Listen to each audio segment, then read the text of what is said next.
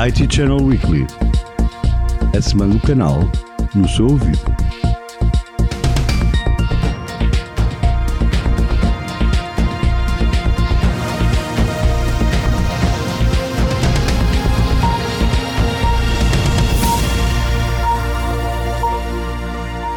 Ora viva, janeiro continua com mais episódios do IT Channel Weekly.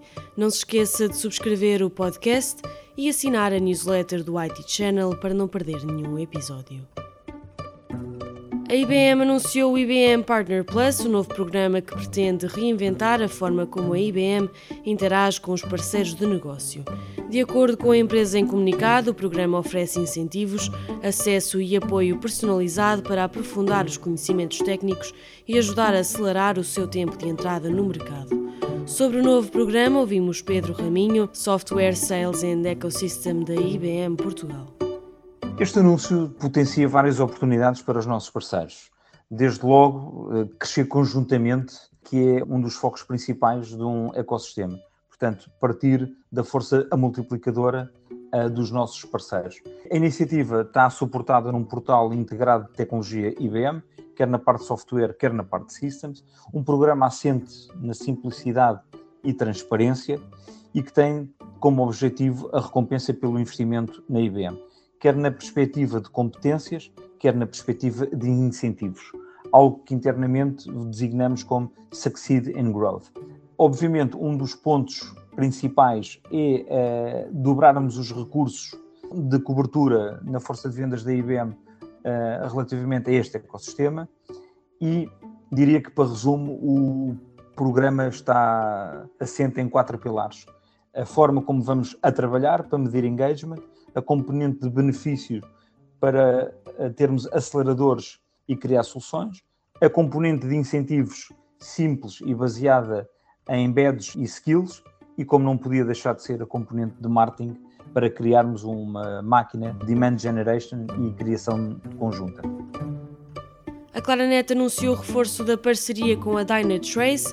A aliança pretende suportar o mercado português com uma nova oferta de observability para possibilitar que as empresas portuguesas melhorem a performance das suas aplicações através dos serviços profissionais Claranet de Data and AI apoiados na solução da Dynatrace.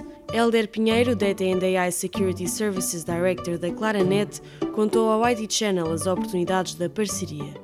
Os dois principais benefícios que as organizações procuram atingir na supervisão das suas aplicações e serviços são a otimização das operações, por meio da identificação e resolução mais proficiente de problemas, juntamente com a capacidade de melhorar a experiência que estas aplicações e serviços fornecem aos seus clientes barra utilizadores finais. A prática de observability é a abordagem ideal para alcançar tais objetivos, pois consegue fornecer informação relativa à experiência end-to-end dos utilizadores e, ao mesmo tempo, consegue melhorar os processos de troubleshooting e de resolução de incidentes. A Claranet traz serviços potenciados por conhecimento acumulado ao longo de muitos anos de supervisão de milhares de ativos que nós temos em clouds privadas e clouds públicas, juntamente com a capacidade de potenciar a modulação de dados, que vem desta supervisão, de forma a responder às necessidades das equipas de produto e de operações do mercado e dos nossos clientes, mais em particular.